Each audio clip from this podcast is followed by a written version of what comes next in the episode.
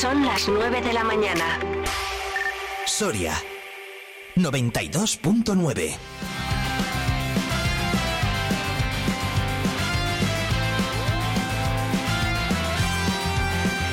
Después de pasar la noche teorizando acerca del amor, tu cuarto se enciende ahora sin mí. Después de una noche entre caricias, risas y algún que otro abrazo. Lo siento, me tengo que ir. Quería contarte que es muy fuerte esto que siento y tú no sientes. Tengo el tiempo entre los dientes para ti. Quería decirte como te he dicho otras veces. Que pase lo que pase, estoy aquí. Después de empezar el día entreteniéndome con tus fotografías, me dispongo a salir. Después de una tarde entre cenizas y unos sueños hechos trizas. Lo siento, eso no es para mí. Quería contarte que es muy fuerte esto que siento y tú no sientes. Tengo el tiempo entre los dientes para ti.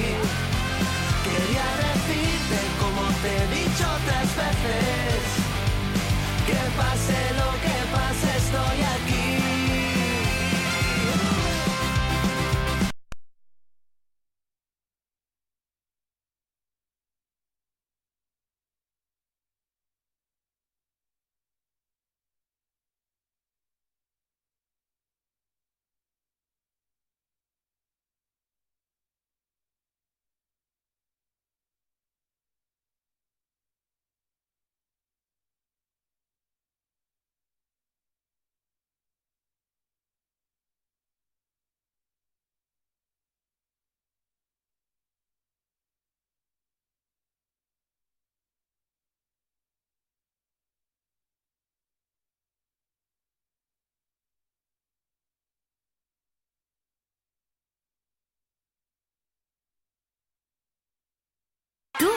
Radio escuchas? Vive Radio. Vive Radio. Sí, tenemos algo diferente. Vive Radio. Vive Radio está guay.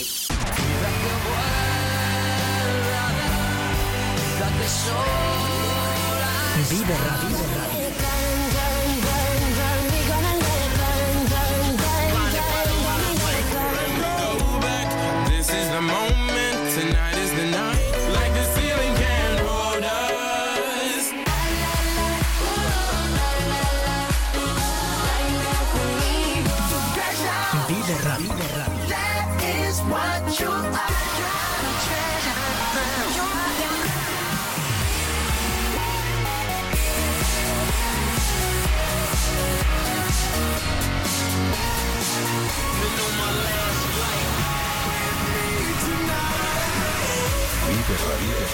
Siempre música positiva. La música que más me gusta es la que escucho en Vive Radio.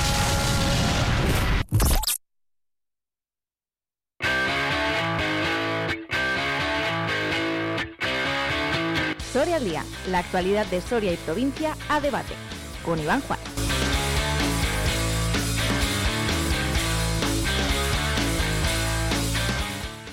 ¿Qué tal amigos? Muy buenos días, bienvenidos a la tertulia de Soria al día. Un saludo a quien les habla, Iván Juárez a la técnica, como siempre a la redacción, en la trastienda, ocupándose de que esto no se caiga, Alfonso Blasco, perteneciente al equipo titular de Vive Radio Soria. Bienvenidos, esperamos que tengan un buen miércoles por delante. Vamos a analizar la actualidad política y social a lo largo de los próximos 60 minutos y lo hacemos con dos habituales de esta casa que tienen una agenda súper apretada con plenos como el celebrado en el Ayuntamiento de Soria en la jornada de ayer. Eder García Ortega, ¿qué tal? Muy buenos días. ¿Qué tal? Muy buenos días. Bueno, fue breve, pero, pero hubo que hacer, pero efectivamente. Esos plenos, la máxima expresión de la democracia, pese a quien pese. Javier, San... Javier Jiménez Santa María, que casi ya me como tu primer apellido. También de pleno, ¿no? Miércoles de pleno en el Senado. Ayer estuvimos en el Senado, duró un poco más que el del Ayuntamiento de Soria y, y sí, eh, recién llegados de, de allí. Había algunos partidos que estaban temblando ante la posibilidad de que les ilegalizasen. Bueno, eh, fue una propuesta a través de una moción de, Vox, pero bueno, eh, podían estar tranquilos porque no, no corrió esa suerte para, para algunos, que era su intención. Bueno, y también saludamos, aunque en la distancia le saludaremos posteriormente a Alberto Flores, pero como sabemos que entre recado y recado dejar a los críos en el colegio eh, nos va escuchando en el coche, pues un saludo muy fuerte. A ver, hoy seguro que no nos ha escuchado. Hoy que le he saludado para que nos diga dónde, dónde está, eh, pues seguro que no ha cogido la sintonía en el coche o lo pillamos en otro momento. Vamos a comenzar porque esto avanza eh, rápido avanza rápido, ya se ha formado gobierno, ya sabemos la configuración del Consejo de Ministros. Y bueno, pues con cierto eh, sabor castellano, Javier eh, Jiménez, Ana Redondo, Margarita Robles que continúa, eh, Ana Redondo al frente de la cartera de igualdad. Y también Oscar Puente, el que va a desplegar todas las autovías y todas las infraestructuras de las que carece Soria, ¿no? A ver qué te parece. Pues sí, es, ya conocemos la composición del, del gobierno, 22 eh, ministros, eh, desde que está el señor Pedro Sánchez llevamos más, más de 60 y bueno, en mi opinión es un gobierno poco ilusionante, ¿no? Hasta el diario de cabecera de estos señores, El País, hablaba de un gobierno continuista, ¿no? Y bueno, bueno, eh, yo creo que lo que está claro que lo importante no son los políticos, sino las, las políticas, ¿no? Pero llaman la atención varias cosas, ¿no? Es que el, el nuevo presidente del gobierno gobierno habla de un gobierno con capacidad política, ¿no? Yo creo que es un gobierno con la capacidad para levantar un muro, para el combate, el choque, la confrontación, la crispación y, la bronca, ¿no? Un gobierno que no es para España, sino para contentar a Bildu, Junts, Esquerra y, PNV, ¿no? Eh, sigue con 22 ministerios, un gobierno caro, eso sí. Hay un ministerio que lo que yo percibo es que eh, daría con una dirección general. Bolaños ocupará presidencia, justicia y relación con las Cortes, es decir, toca ejecutivo, legislativo y judicial.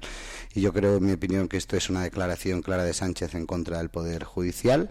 Y luego, respecto al castellano leonés, el señor Oscar Puente pues tiene la recompensa eh, de ser eh, ministro tras haber sido el mamporrero incendiario de la sesión de investidura. ¿no? En las elecciones de mayo le mandaron a casa en el Ayuntamiento de Valladolid, a Jordi Ereu en mayo le mandaron a casa del Ayuntamiento de Barcelona, a Diana Morat del de Gandía, El Masán del de Pamplona, a Ángel Víctor Torres, bueno, no le largaron de ningún ayuntamiento, sino que perdió el gobierno de Canarias y nos queda Mónica García, ¿no? La pistolera a la que eh, se lo ha venido explicando Ayuso en la Asamblea de la Comunidad de, Madrid tras aplastar en las elecciones y como vemos, pues un gobierno auténticamente de, ganadores, ¿no? Bueno, eh, bueno saber que la vida te da segundas eh, oportunidades. Por cierto, eh, salió el nombre de Óscar Puente y salieron unas declaraciones que aquí en la 8 Soria en rescatamos del año 2019, donde Óscar Puente eh, destacaba la importancia de poner el foco en el desarrollo de Valladolid frente a otros territorios, eh, tal vez con menos em, oportunidades. Y por cierto, Luis Rey le contestaba tildándole de emperador. Vamos a escucharlo. Si concebimos eh, las realidades urbanas como realidades metropolitanas, eh, no se puede decir que Valladolid esté perdiendo población. Yo creo que la ha ganado en, los últimos años. Y de hecho yo creo que es el, único polo de atracción de población que todavía puede, puede, existir en el ámbito de la comunidad autónoma de Castilla y León. La única manera de, de, sostener población es hacer apuestas estratégicas en aquellos lugares donde se es capaz de generar una dinámica de atracción de población. No entiendo, no entiendo las declaraciones porque creo que las épocas del imperio ya se han acabado, que, que si el señor Puente, el alcalde de Valladolid, quiere convertirse en el emperador de Castilla y León, eh, creo que eso no se corresponde con, con la filosofía o con el ideario de, de mi partido. Eder García Ortega, bueno, ha llovido desde entonces y supongo que el cambio de rol eh, de Óscar Puente, sobre todo, eh, pues le animará ¿no? a mirar por la generalidad. Sí, eh, bueno, eh, además eh, Javier mencionaba el, pasado, ¿no? Presente municipalista de, muchos de los ministros y las ministras y es una, para mí, una ventaja enorme, ¿no? Aquí teníamos, yo creo, claro siempre, y aquí también tenemos a Carlos Martínez, que es el primer defensor de, de Soria, de su ciudad y, de su ayuntamiento como administración. Y en ese momento, pues, Óscar defendió de igual forma ¿no? E, e, ese papel. Ahora cambia completamente de escenario y, tiene un ministerio en el que seguro que, que va a girar la mirada hacia, hacia zonas que conoce como pueden ser nuestra autonomía, ¿no? Pero, pero bueno, ya estamos como siempre con la cantinela de el gobierno que va a llevar a España a, la muerte, ¿no? Pues bueno, ya veremos eh, con toda la normalidad y la tranquilidad que es un ministerio con gente que conoce el área política que le toca, que efectivamente es un gobierno muy político porque es que son políticos los ministros, ¿no? No solo hay que hacer políticas, sino que hay que contarlas y hay que defenderlas y, yo creo que en eso vamos a tener un, gobierno muy dinámico y que, y que además no solo Oscar, sino Ana Redondo están eh, muy pegados al, territorio y, seguro además que eso lo notamos. Un Consejo de Ministros, eh, según Javier Jiménez, el país, el diario de cabecera del Gobierno, eh, que titulaba en un editorial reciente un Consejo de Ministros para el Vendaval. Veamos lo que opina Ángel eh, Hernández, procurador sobre el nombramiento de los ministros. Estamos contentos, ¿no? Que Óscar, Óscar Puente y Ana Redondo van a estar en el Consejo de Ministros, por lo tanto Castilla y León va a estar representada en el Consejo de Ministros y Ministras del nuevo Ejecutivo de Pedro Sánchez. Alberto Flores, al que ya saludamos eh, después de hacer la tournée por Soria. ¿Has oído el saludo del coche? Sí. Os venía, os venía oyendo la radio, como Así siempre. nos gustas. Es nuestra radio itinerante por la capital soriana. Eh, Alberto Flores, ¿qué te sugieren estos eh, nombramientos? El Consejo de Ministros, parte continuidad, parte algún relevo, caras nuevas, la integración de los ministros también de Sumar y después hablaremos también de la salida eh, absoluta de Podemos. Bueno, a ver, eh, al final lo que es la parte de sumar completamente nueva todo, parece, la estuve viendo ayer y parece la lista electoral de las, de las elecciones europeas del 2009. Están tres, de los cinco, tres estaban en aquella lista, que es el, el que iba a ir primero, el segundo, la segunda y el tercero. Y por la parte del PSOE, pues completamente continuista. A mí hay ministros que me gustan, ministros que no, y alguno y alguna que incluso se puede echar en falta. ¿A quién echas en falta? Pues yo la, la verdad, bueno, luego la hablaremos, ¿eh? pero yo sí echo de menos a un ministro de Podemos. ¿eh? A un ministro de Podemos en cualquier caso. Eh, claro, Podemos ha aportado eh, su apoyo para que saliera adelante eh, la investidura de Pedro Sánchez. Eder García Ortega, echarse en falta algún ministro de Podemos? ¿Podría haber sido más eh, generoso? No, la verdad que no, que, esto es así, la gente que yo soy militante y votante del Partido Socialista y, hubiera preferido para mayor eh, tranquilidad y he hecho falta pues a más compañeros y compañeras del PSOE, pero bueno, es las cartas que nos han repartido, como siempre decimos, y, y los gobiernos eh, de coalición no son fáciles, pese al éxito que, por ejemplo, ya hemos tenido en la experiencia española, ¿no? Así que, bueno, eh, es cierto que, que no, no me toca entrar en, la discusión que tiene dentro de, ese partido de, o de la amalgama de partidos que, que se presentaron en las elecciones eh, al lado ahora del, del mío, pero bueno, yo creo que, que eh, también eh, esas jugadas ¿no? de, trasladar al poder institucional eh, caras que, son familiares o que arropan de alguna forma a la vicepresidenta Yolanda, yo creo que, manda un mensaje claro también para, para trabajar en estos próximos cuatro años en el ámbito de su partido. Y oye, pues más tranquilos estamos con un solo partido que, que, con varios. Pero bueno, yo tengo confianza también como, eh, como la tenía en los ministros y las ministras que formaban parte del gobierno, aunque no fuesen de mi partido, y ahí en, en, la propia actividad se veía, ¿no? Incluso las que han abandonado ya, como Irene Montero. ¿Abandonado? Abandonado el gobierno. Ah. Eh, ha entrado Javier Jiménez diciendo, uy, no han dado un ministerio a Carlos Martínez. Mínguez. No, no se le han dado, pero bueno, nos tendremos que conformar con Oscar Puente, ¿no? Me alegro de su nombramiento muchísimo. Estoy seguro que va a luchar por poner en marcha la fiscalidad diferenciada plena y no lo que tenemos ahora. Estoy seguro que va a poner en marcha eh, la 15 y la 11. Estoy seguro que va a, prorrogar el contrato del servicio de taxi a Calatayud para tener conexión eh, con el AVE, que ampliará dicho servicio no solo a los empadronados de, de Soria y que dicho servicio tendrá más frecuencia y a lo mejor nos trae el, el AVE, ¿no? Estoy seguro también que como ministro de, de Transportes, ¿no? Porque como dice este es el mejor gobierno que podemos tener, pues estoy seguro que evitará que el corredor atlántico nos esquive, ¿no? En ese transporte de mercancías y que, como digo, siempre nos esquiva o bien por Vitoria o por Madrid en su enlace entre Valladolid y, y Zaragoza y ahí tiene Oscar Oscar Puente ese, ese, ese reto, ¿no? Y bueno, seguro que, que nos mejora el, el tren, que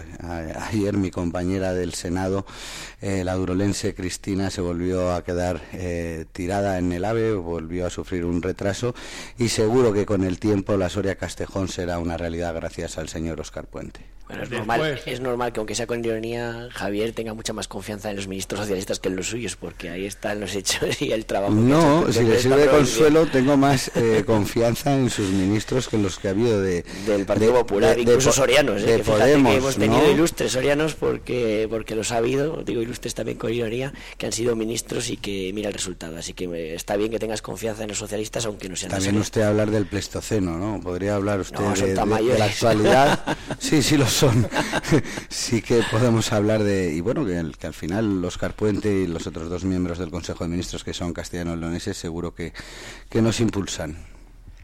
Javier Jiménez Santamaría, que también es ilustre, ilustre senador del Gobierno de España, excelentísimo.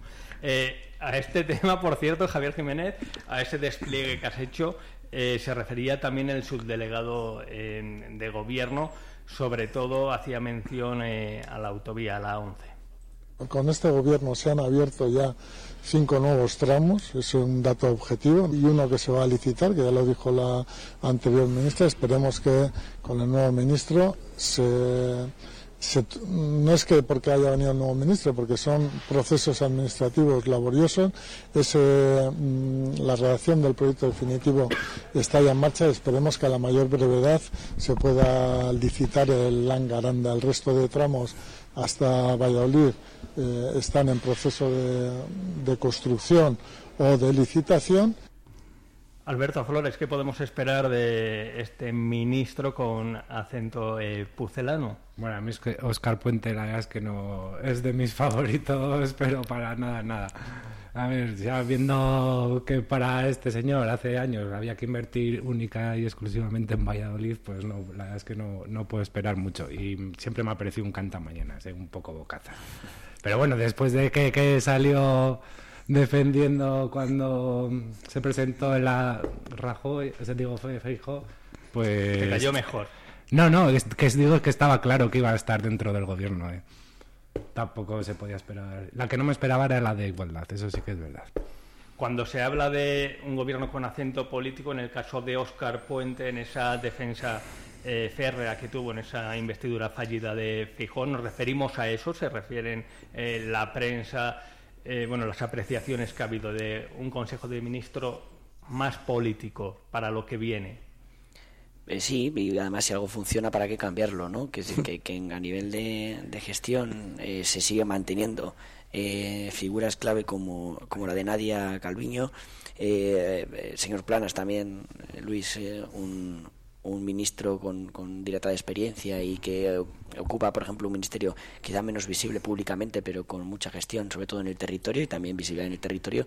Pero, pero sí, eh, va a haber, ya lo han anunciado antes de la investidura, con una propia manifestación el PP, eh, antes y después de la, de la investidura de Pedro Sánchez, que va a ser una legislatura caliente, ¿no? que, que van a intentar mantener el pulso en la calle porque, porque como también he dicho mucho, muchos días, ¿no? Esa, esa pataleta de no llegar al gobierno por abrazarse a Vox les lleva a, a, bueno, a intentar eh, seguir desprestigiando y deslegitimando la constitución de este gobierno y toda su, su actividad. Así que va a haber que ser eh, desde el principio además ¿eh? Eh, un gobierno va a tener que ser un gobierno muy muy productivo intentando que sea legislativamente pero también eh, explicando y siendo didáctico contando a la gente cómo y por qué actúa como actúa Eh, Javier Jiménez, eh, por cierto, hay programada ya otra manifestación el día previo, previo a la- al Día de la Constitución, ¿no? Sí, están, están mirándolo. seguro que, habrá esa manifestación y creo que es que es el momento, como dice nuestro presidente, de, salir a la calle, de, expresar, eh, pues, pues bueno, eh, el sentido que, tenemos muchos españoles sobre lo que ha sucedido en, en España y sobre todo que, España no se no se puede dividir, ¿no? Porque como hemos visto ya solo con, con este anuncio de, este nuevo gobierno, esto es un gobierno para ocultar con, con demagogia y enfrentamiento eh, la desigualdad que imponen los pactos con los independentistas, ¿no? De los cuales estoy seguro que, sabremos más cosas en los próximos días. Eh, por cierto, sigue, continúa Teresa Rivera al frente del Ministerio de Transición Ecológica y Reto Demográfico. Eh, Benito tiene esa Benito Serrano, el presidente de la Diputación Provincial y también presidente del Partido Popular, tiene esa espinita clavada de una jornada que comparecieron en la capital de España y por lo visto, por lo visto, lo voy a decir así coloquialmente, no es que lo haya dicho él, pero lo digo yo, les dieron con la puerta en las narices y no les eh, atendieron. Esto es lo que cuenta Benito Serrano. Felicitarle por el nombramiento y desearle que tenga en su agenda un hueco para este humilde eh, presidente de la Diputación de Soria que reiteradamente no nos quiso recibir durante la legislatura anterior. Óscar Puente, que ahora como ministro es conocedor de las necesidades que tiene Soria. Solo existía Valladolid y parece que había que cerrar el resto de provincias e irnos todos a vivir a Valladolid. Eh, espero y deseo que, haya cambiado de, opinión, ¿no? Bien, continuidad al frente del reto demográfico. Eh, ¿Cómo ves, Eder, eh, esta continuidad, la apuesta por la figura de Teresa Rivera?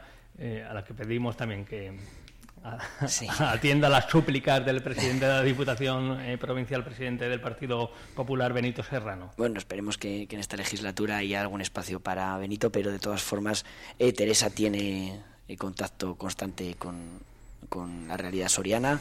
Eh, bueno, ha conversado, que sea por Twitter, con Paco Boya, también dentro del ministerio, porque esto también eh, llama mucho la atención, porque tiene que ser así también, ¿no? Las figuras que se incorporan a los gobiernos, pero son súper importantes quienes están por debajo, ¿no? Especialmente directamente por debajo. Todos esos equipos de secretarios de Estado, de Estado secretarios generales técnicos, eh, ahí todavía estamos, algunos, ¿no? Que nos fijamos más casi en eso que en, los titulares del equipo mirando eh, esa formación de, gente que conocemos, que no conocemos, que, está haciendo, que ha hecho trabajo en otros ministerios o que desarrolla su, su labor en el mismo, ¿no? Y en este ministerio yo creo que, que es positivo que se mantenga ese equipo con el que sí que hay contacto y con el que yo creo que, bueno, que, que sí que vamos a seguir trabajando bien. Eh, ¿Tienes esperanzas en Teresa Rivera, Javier Jiménez? No, que Teresa sea otra de ministra del reto demográfico creo que es la peor eh, noticia que los sorianos podemos eh, recibir. ¿no? Dice el señor García que esta señora conoce la realidad soriana. Claro que, la conoce. el centro del reto demográfico se lo llevó hace unos días a Ponferrada eh, y, pasó por delante nuestro, aparte de, copiarnos ese, proyecto. Esta es la señora y la ministra que vino a, a Soria a decir que iba a implantar la fiscalidad diferenciada plena, es decir, permitía la deducción y la reducción de, los costes eh, o bonificar el 20% de los costes eh, laborales y ahora mismo lo que tenemos es la aplicación de un 1% en unas migajas que, de lo que podría haber sido que un, retorno de 140 millones de euros al año en Soria nos están quedando 5 millones. Entonces, esta es la señora que vino a mentir a Soria, a decir que iba a aplicar la fiscalidad diferenciada plena y que lo iba a hacer con carácter retroactivo y no ha sido ni una ni otra. Por lo tanto, no puedo compartir eh, lo que dice el, señor García porque es una, una pésima noticia para, para todos. Bueno, con, con esta ministra y con la perspectiva de este gobierno, eh, eh, con el reto, o sea, y el interés de, este gobierno por el reto demográfico, hemos asistido en los últimos años a una descentralización clara y es que parece que esto es un relato como si una cantinela, como si esto no fuesen pedazos de edificios que tenemos aquí al lado de la tele o, o en que ya se está trabajando, ¿no? La comisaría, el Centro Nacional de Fotografía, tenemos el CPD, el Centro de Atención a las Personas Refugiadas. Eh, eso es eh, tener perspectiva eh, y conocer la realidad de, ¿Cuál es el retorno económico? Joder, pues fíjate, el eh, otro día que estuvimos en el pleno, Javi te contó, Javi Muñoz, que solo de, de en licencias hemos ingresado cerca de 3 millones de euros por así, de primeras, pum, a capón, directamente Mm. en nuestro bolsillo y en el de todos los sorianos y sorianas para hacer eh, para, para tener actividad, ¿no? Pero bueno, hablamos del empleo directo e indirecto, y no solo en la construcción, sino luego en el mantenimiento de un empleo estable y de calidad de empleados y empleadas públicas. En fin, que es que ahora parece... Ayudas al funcionamiento, 140 millones Dale, si- si de volvemos a lo mismo, impacto, de ¿es impacto económico al ¿Es año en Soria. Eh, cuantifíquenmelo, 700, luego hablaremos del plan de empresas, que ustedes están, 700, no tienen, no 700 tienen millones. Capacidad ni de gestión ni de, ni de análisis, Pero- o sea, no pero- tienen absolutamente nada de eso. Yo le he dicho, la fiscalidad diferenciada plena, si se aplicase, dejaría un retorno en Soria a las empresas, a los empleados, eh, a la economía global de Soria de un impacto anual de 140 millones de euros. Hágame, Cogéis, dígame el cuento, estudio que seguro que cuento. tienen de esa descentralización de la cárcel, de la comisaría, del centro de refugiados. Dígame cuál es, aparte, que es que se construye una vez, que es que ustedes van a ingresar este año eh, 3 millones de euros. De acuerdo por esa la, por, por esa construcción, perfecto. Que esto es pan 60 para hoy, hambre para mañana. pero- Dígame empleos directos y riqueza anual que va a generar eso en Soria. Sí, pues, Yo le he dicho la fiscalidad diferenciada que no están aplicando. Mira, es que eh, esto sí que es ridículo, ¿no? Y la gente no es imbécil y lo ve y, y- y- y ahí...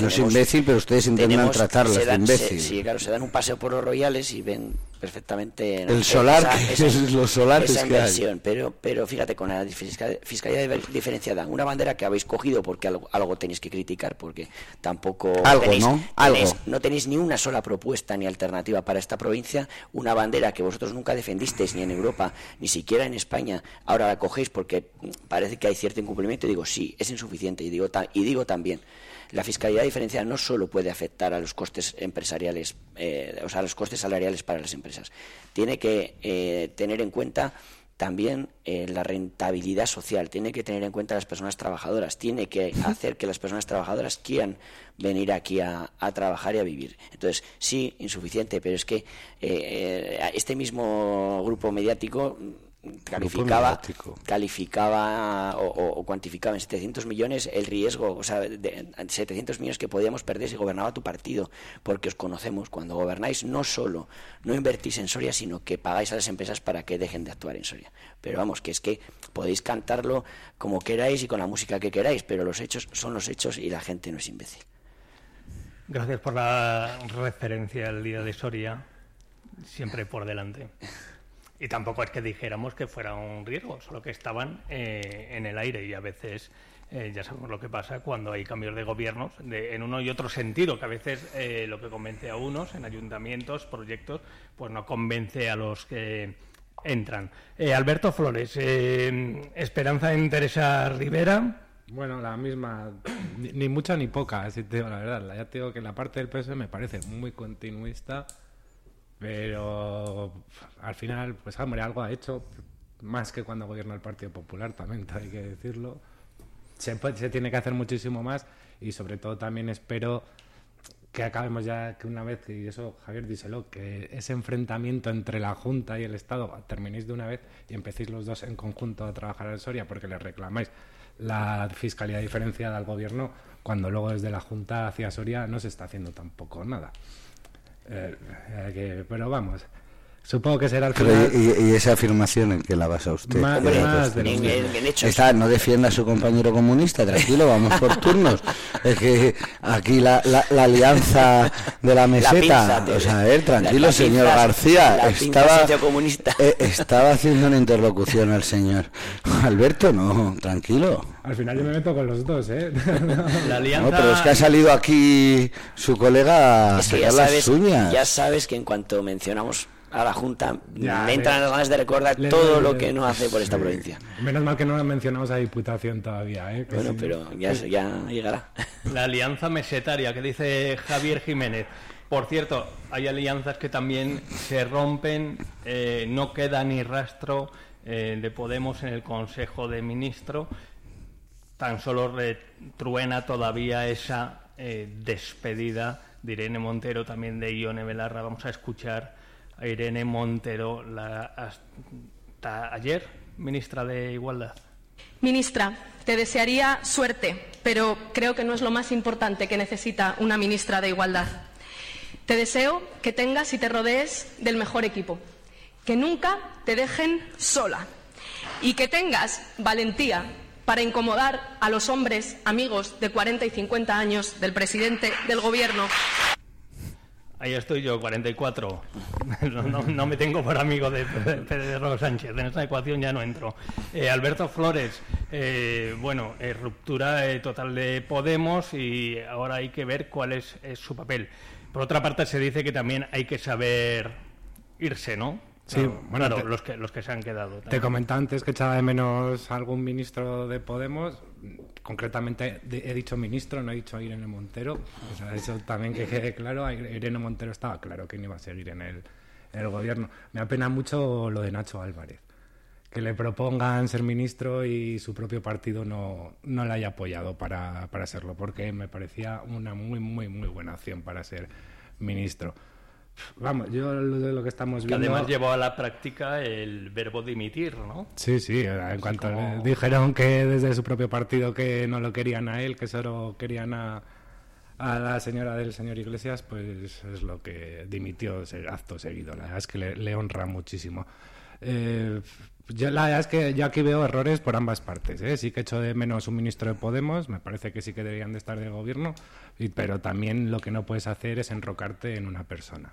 ¿Sabes? No puedes decir Irene, Irene y nadie más, porque si no se hubieran enrocado en una persona, pues fíjate, el mismo Nacho Álvarez podía haber sido ministro, podía haber sido, yo creo que incluso ministra la señora Belarra, pero bueno, ya sabemos últimamente que Podemos eh, lo que se hacen las cosas en Galapagar y hasta aquí no puedo decir, no quiero hablar mucho más. En la tuerca, ¿no? Es que Estoy un poco, estoy un poco enfadado, me parece... Suéltate, Alberto. No, que es que es un... ¿Cómo disfruta aquí Es un error de las dos partes.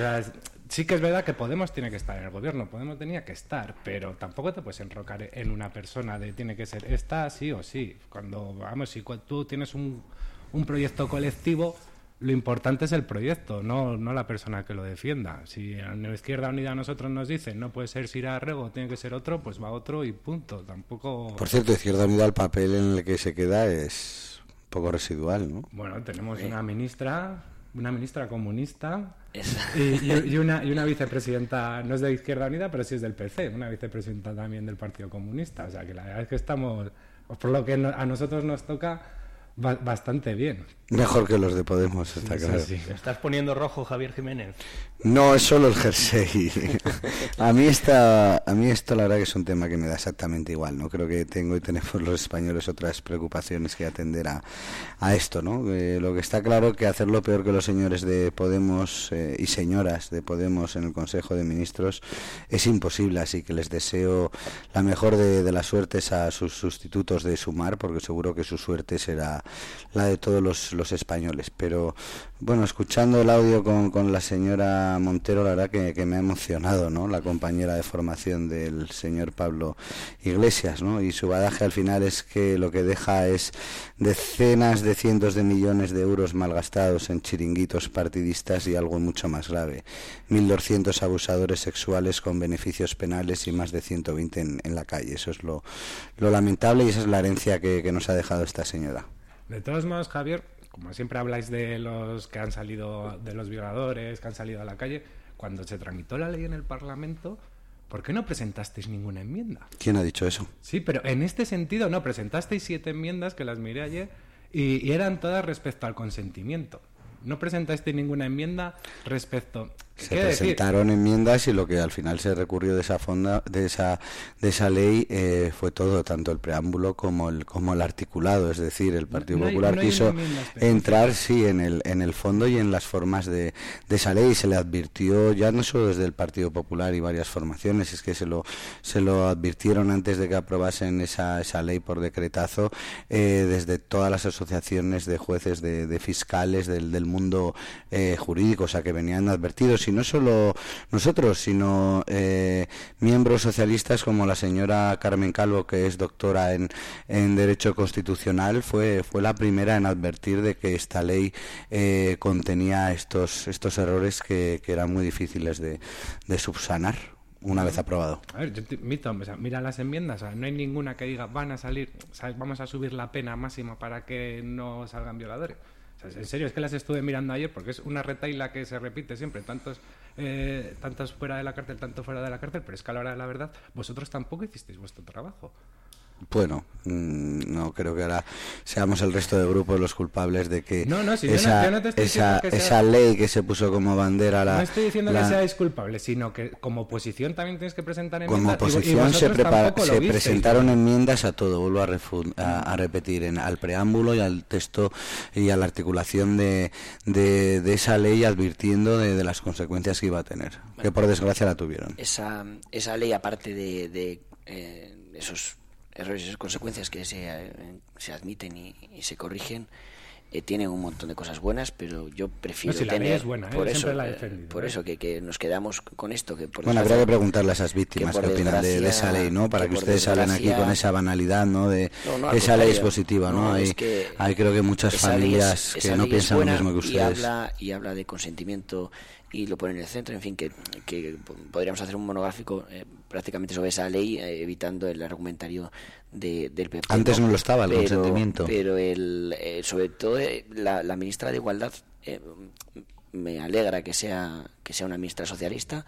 Me alegra que siga la línea que está teniendo el partido eh, en los últimos años con, con la compañera y en este caso sí amiga Andrea Fernández, eh, secretaria de Igualdad, de, de intentar eh, no sembrar discordia entre las distintas eh, corrientes del movimiento feminista y yo creo que por las referencias que tengo, aunque no la conozco ¿Estás personalmente, diciendo que Irene Montero ha dividido en parte al feminismo? no, no, no, no, pero que tengo eh, o Y sea, al Partido Socialista, pero se- sí, lo está hay- diciendo, el Partido Socialista. hay, eh, Carmen Calvo está en su casa esos- porque hay- el señor Sánchez tuvo que elegir entre Carmen Calvo o, o la señora eh, Montero. hay compañeras, hay compañeras Están las dos en casa. Adiós, sí, gracias. no, y, y- y- no, y para mí también adiós, es que, que- que están bien en casa no es no, eh, no me parece eh, esa esa corriente minoritaria porque así lo tenemos en nuestros documentos políticos que aprobamos en congresos porque así funcionamos el Partido Socialista desde hace más de 140 años están en casa porque no representan la posición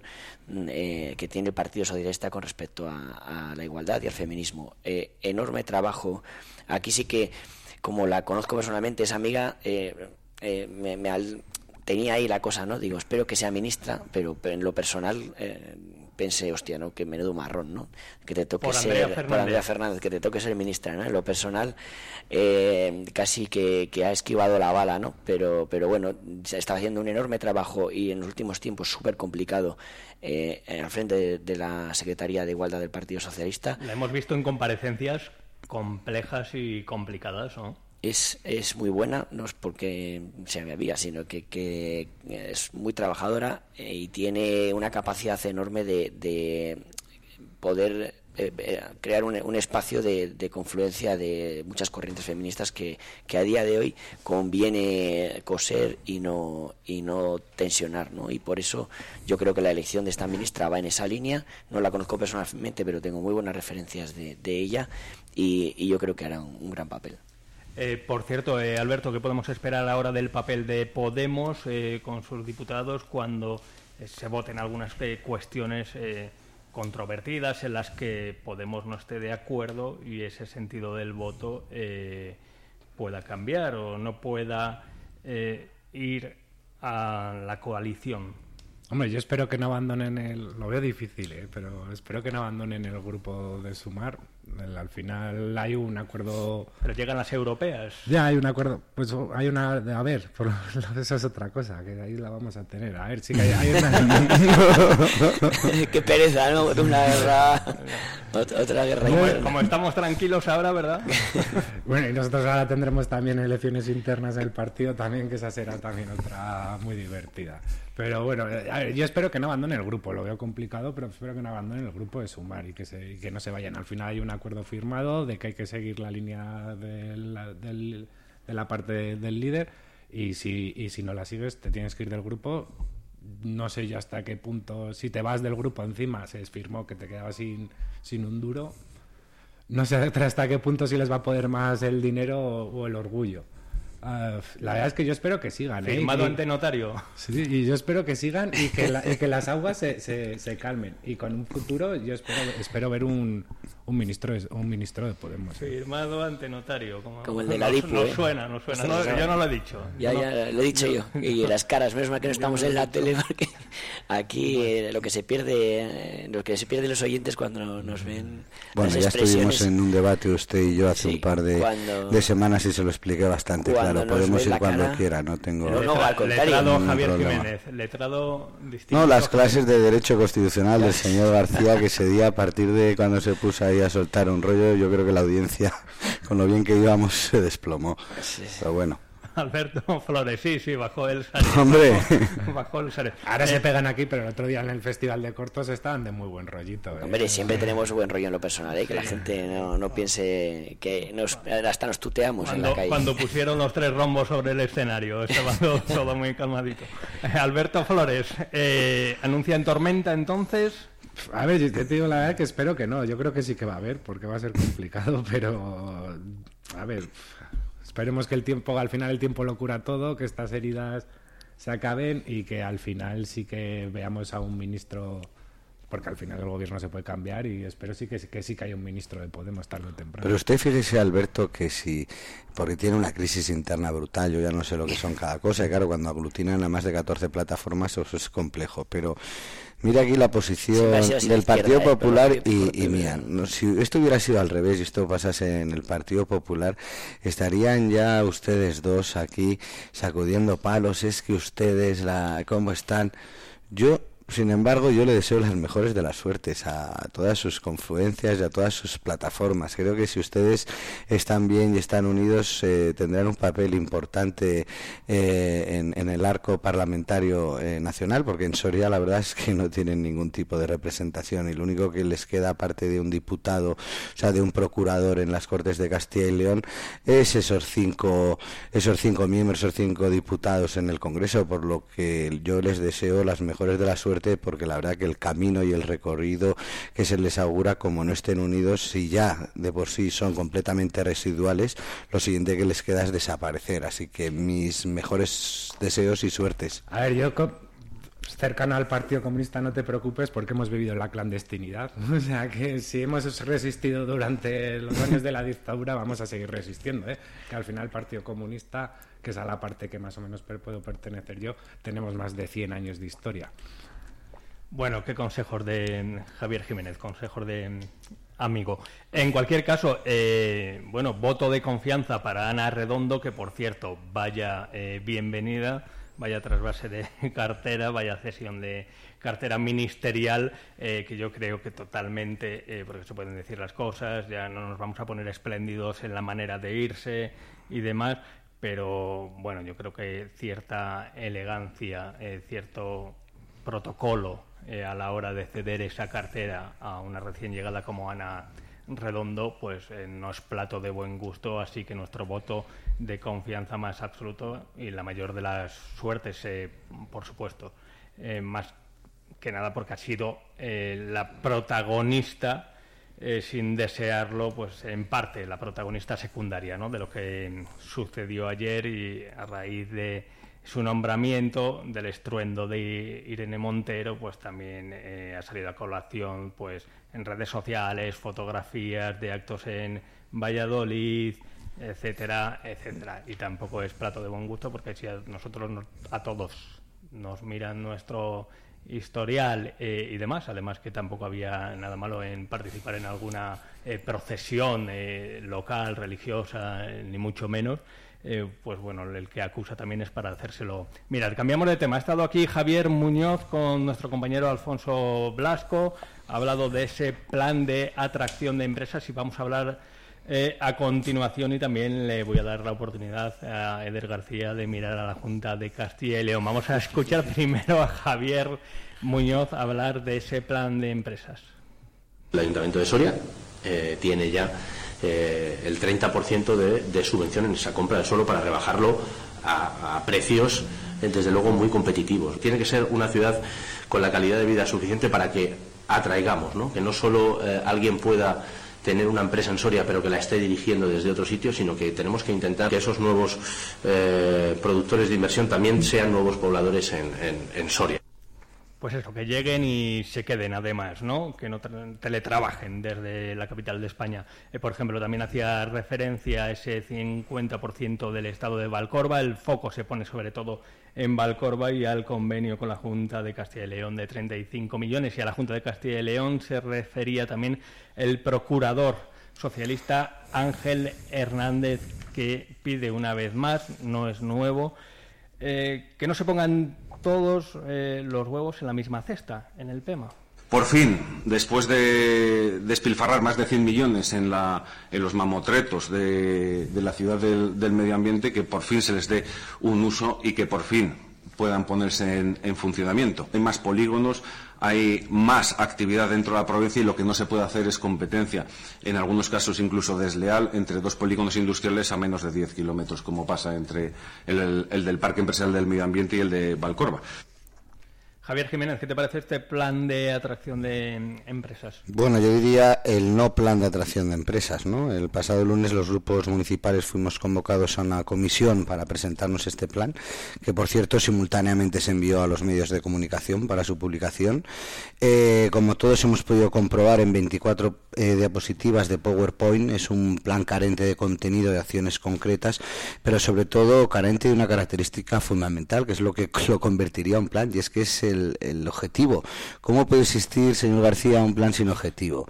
El lunes en comisión nuestro grupo preguntó por él, incluso citamos lo que es un objetivo, porque parece que ustedes no lo saben ni cuáles han de ser sus características. Es que debe ser específico, medible, alcanzable, realista y acotado en el, en el tiempo. Sin objetivo nunca sabremos si este plan ha sido un éxito o un fracaso. Siempre quedaremos vendidos a subjetividades o sensaciones, que las suyas siempre serán que es un plan maravilloso, pero es que explíqueme para cuál es el objetivo de este plan si es para crear 5.000 eh, empleos o 10, tampoco sabemos si es para cerrarlo en dos años o en 20.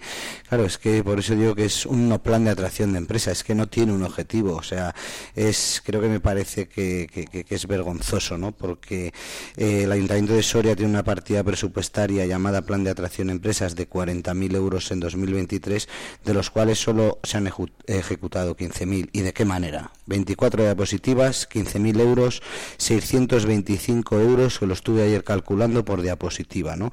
Y por cierto, 24 diapositivas más propio de un trabajo de, de una asignatura de, de, marketing y por cierto no de universitario sino de bachiller, ¿no? No sé lo que ustedes han gestionado, eh, creo que muy poquito, y pero este es el compromiso que ustedes tienen con las empresas.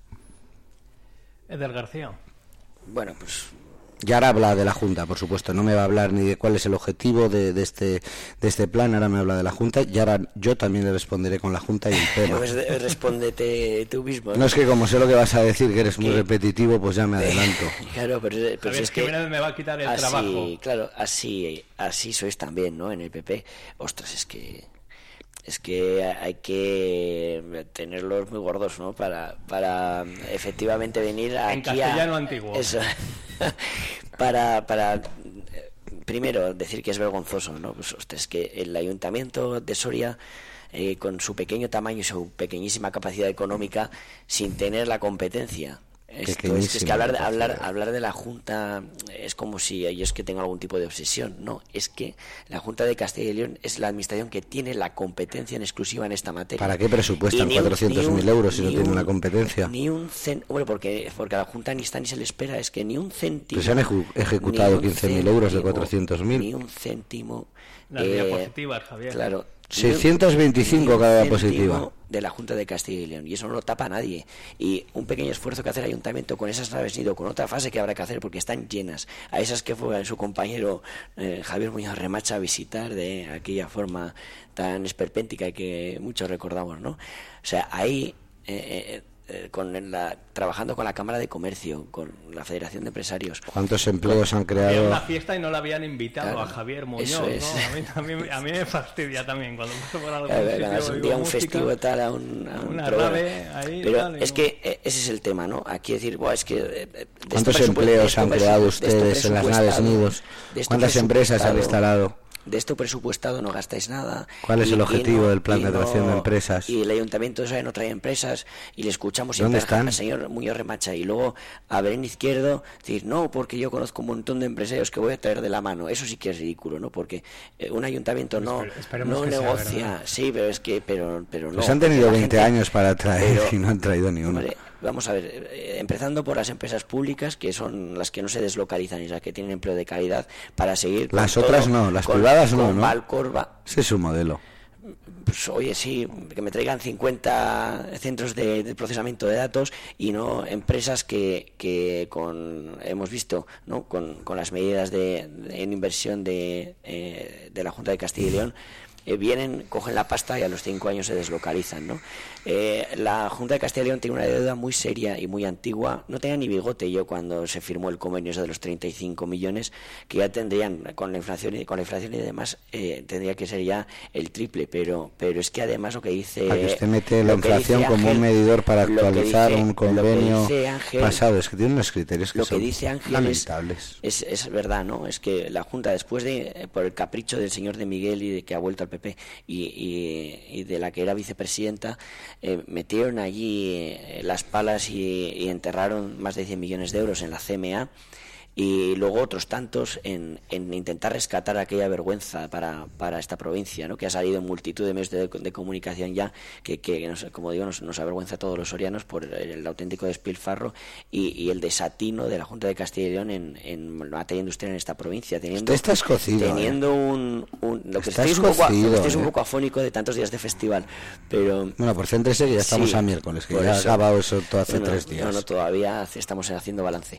Eh, y, y, Y mañana la jueves, Junta, o sea que retomamos claro, eh, mañana la Junta de Castilla y León seguirá sin meter un solo céntimo eh, ni, ni ninguna inversión solo industrial y, y en materia de industria en esta provincia. Javier pero Jiménez, tú sabrás ciudad. eh, mejor cómo está el tema. Es que claro, eh, escuchamos a este señor. Mire, ¿sabe cuánto Este a cuánta distancia sabe a cuánta distancia está el centro de Soria de Valcorba? A 5 kilómetros y 200 metros. Hombre, es ¿Sabe, que- sa- ¿Sabe a cuánta distancia está el centro de Soria y el PEMA? A 6 kilómetros 400 metros. Me ha preguntado el presentador que yo sé del tema eh, del PEMA, del tema del PEMA, cosa que usted parece que, que no, porque creo que habla con una falta de respeto hacia la Junta que, que bueno, que sí, que, Sí, que la la, misma- Junta, la la Junta es culpable, con- que, la, que la Junta es culpable de algunas cosas, pero no de todo, porque es que desde que... La tendré yo también desde- no, usted no ¿no? tiene la culpa de nada.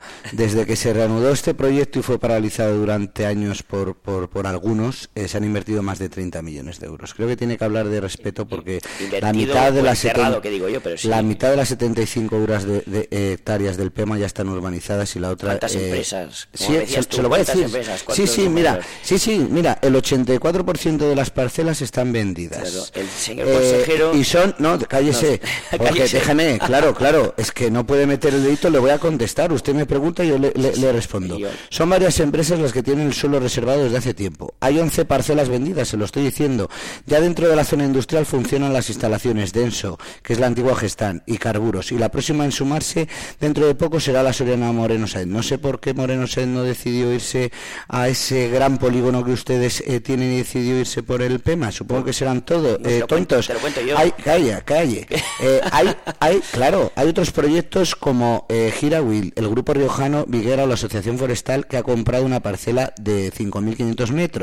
Además de las 11 parcelas ya vendidas, hay otras 17 parcelas que cuentan en reserva. Es decir, empresas que ya han pagado el 10% del precio de la parcela y hay otras con las que ya, eh, otras 11 que ya se está contactando y con muy buenas eh, perspectivas. La puesta en marcha de eh, la planta de hidrógeno ver- verde, que supone una inversión de 10 millones de, de euros, se está haciendo un, un efecto llamada y será una de las primeras que se pongan en, en marcha en toda Castilla y León. Se está trabajando en, en- en las cúpulas, ¿vale?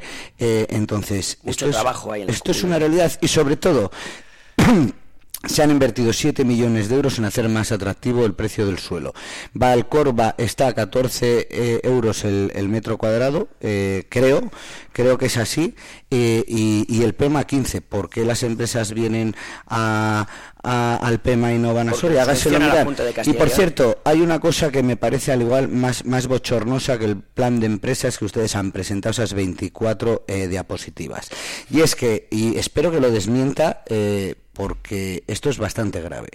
Hay una empresa, nosotros tenemos conocimiento desde el Grupo Municipal Popular que hay una empresa que ha solicitado licencia urbanística el pasado día 20 de abril del 2023, 20 de abril, para abrir la instalación de una empresa en el polígono industrial Las Casas que generaría o generará 40 puestos de trabajo directos y 80 indirectos y esta solicitud está sin informar ni iniciados los trámites de exposición al público. Me gustaría que esto lo desmentiera eh, usted aquí, ahora y ya. Pues son las 9 y 54, estalló la bomba deportiva. ¿Sabemos algo de.? no tengo ni idea de lo que habla el señor. Usted es que parece que no tiene ni idea de, nada en el ayuntamiento. creo que la pregunta es muy clara. Los que os interesáis poco, vosotros en, general, ¿eh? porque se ve como vuestras muchas Que si se ha habido una empresa que ha solicitado una licencia pues urbanística el pasado 20 de abril. No, tengo ni idea de si una empresa 80. No hay más preguntas, señoría. El equipo de investigación de Vive Radio Soria está trabajando en el. Te lo cuento. Eh, lo que hace Javier y lo que hace el es vender humo. Esto es como lo del ACTI y los aviones y... Desmiéntame lo que le he contado el, tema, por favor. El señor... Desmiéntalo. oye, que lo, dijo, lo hizo el consejero. El día 6 de julio respondió y dijo, hay cuatro empresas. Eso es lo que respondió por escrito el consejero de la Junta de Eso es falso. El día 6 de... Hombre, no mienta. Ahí está. Falso. esa es la respuesta que dio el señor consejero. Falso. Pero aún así, me alegro de que por fin la Junta de Castilla y León invierta en esta provincia. Pero hace, tres minutos no invertía, ahora ya está... Comprando, comprándote lo que, lo que cuentas, ¿no? Pero más es la realidad. ¿Por qué las empresas se van al PEMA y no se quedan en Valcorba? Pues efectivamente porque la Junta de Castilla y León bonifica un 35% su implantación a 10 kilómetros de nuestra ciudad y, y, de Valcorba y no en Valcorba que está bien que lo haga para el polígono industrial de Arcos de Jalón, pero y también para el de en Arcos de Jalón, pero si es que usted no tiene ni idea. Mire la que acaba de decir usted, eh, el polígono industrial de Arcos de Jalón pertenece al SEPE, al gobierno de España, al igual que el 51% de Valcorba. ¿Sabe a cuánto está el precio en Arcos de Jalón? A 45 euros el, metro cuadrado. Apréndase donde de, quién es propiedad los polígonos de, Soria. No venga aquí, tira Arcos eh, de Jalón, se queda tan tranquilo y Arcos de Jalón no depende eh, ni es propiedad de, de, la Junta de Castilla y León, es del gobierno de, España. Échate un trago de agua. Que es que no hablo de la propiedad, hablo de inversión de la Junta de Castilla y León. Venga, cambia ahora que usted la ha cagado y ahora quiere dar marcha atrás. Es que, estamos, hablando de esto. Hablamos de que puede bonificar igual. Tómese usted un poquito de agua. La implantación, la implantación de una empresa en Arcos de Jalón, en el PEMA o en Valcorba y eso es un hecho, da igual, la no estamos hablando de la corvas del SEPE, arcos de jalones del SEPE y, el, tema es de la Junta de Castilla y León. Pero es que ustedes, mira, ya va reconociendo cosas, pero, le, falta un detalle, es que la propuesta del gobierno respecto a las ayudas de funcionamiento incluía... Uy, pero si estoy muy tranquilo. Sí, estás alterado en cuanto hablamos de la inacción de la Junta mira, voy, a, voy a cambiar el, tono para no intentar eh, Porque se ven las vergüenzas de la Junta y estos altos como resorte. Alberto quería intervenir hace déjalos que se Hace un rato, eh, bueno, también avanzando, eh, hablaba Carlos Martínez de su objetivo de legislatura, que puede ser la reapertura o avanzar en la Soria Castejón. Por otra parte, bueno, Soria ya plantea esa vía verde para la Valladolid Ariza, que, bueno, una propuesta que tampoco es nueva y yo creo que llevaba ya en su momento eh, Ciudadanos de IGEA. Eh, Alberto Flores, en todo este entramado empresarial, industrial, ¿cómo lo ves? ¿Eres eh, optimista? Les está dejando enzartarse, pero vamos, no sé, porque lo hacen cuando ni Partido Socialista ni Partido Popular pueden orgullecerse de la no, la Junta de Castilla y León hace mucho que no la ha gobernado el Partido Socialista, que es la que tiene la competencia. Pero también, a ver, lleváis vosotros aquí Valcorba, pero Valcorba está ahí, el suelo industrial lo ha puesto, lo ha puesto de los dos el gobierno de España. De la Hombre que no, no, no lo puso, lo pues, ninguno de los dos. Esto fue creado por un grupo, por la iniciativa privada y tuvo que venir la Junta de Compensación a poner 17 millones de euros encima de la mesa. No diga que ese gobierno fue creado por el gobierno de España. Un compañero de su partido también, o sea que sí, que conocemos conocemos de dónde. No habla así, no habla así, hombre, ni, ni, haga insinuaciones, sea valiente de nombres y apellidos. Si han salido en prensa. Pero que el. Qué valiente es la única administración con competencia en materia industrial en esta provincia para el desarrollo industrial es la Junta de Castilla y Pues no presupuesten 400.000 euros. Eh, eh, en materia, en vivienda. Personal y atracción de empresas, este ayuntamiento no puede sacar pecho. Y la Junta tampoco. Claro, pero es que es competencia del ayuntamiento, es que a poco que haga ya hace más de lo que tenía que hacer. Y, y si hace algo, aunque sea poco, siempre es por la ausencia 24 permanente de la diapositivas, Junta. 15.000 euros, 625 euros. Claro, es que No podéis enorgulleceros ninguno de los dos partidos de las políticas en esta materia hacia esta provincia. Juez de paz eh, Alberto Flores. Sí, pero es que esto, esto es- ocurre esto con un montón de aspectos, ¿no? Eh, mm, eh, igual PP que PSOE, pues no, mentira. Esto ya se lo compraron para la Junta de Castilla y León a Soria ya, pero luego ya ni siquiera para, para las gen- generales.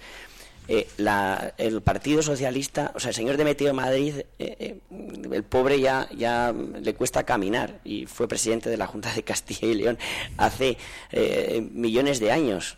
Eh, esta, esta autonomía ha estado gobernada ininterrumpidamente por el Partido Popular. Es la que tiene el mayor número de, de competencias y de financiación para atenderlas y nos da la espalda constantemente. Por eso Javier eh, eh, se, Pero se venga viene llorado, venga llorado de casa, por favor, el- señor García, cuando hablamos, venga llorado. cuando hablamos de la Junta, ¿no? Porque Venga es llorado. flagrante y toda la ciudadanía lo conoce. Y en ese barrio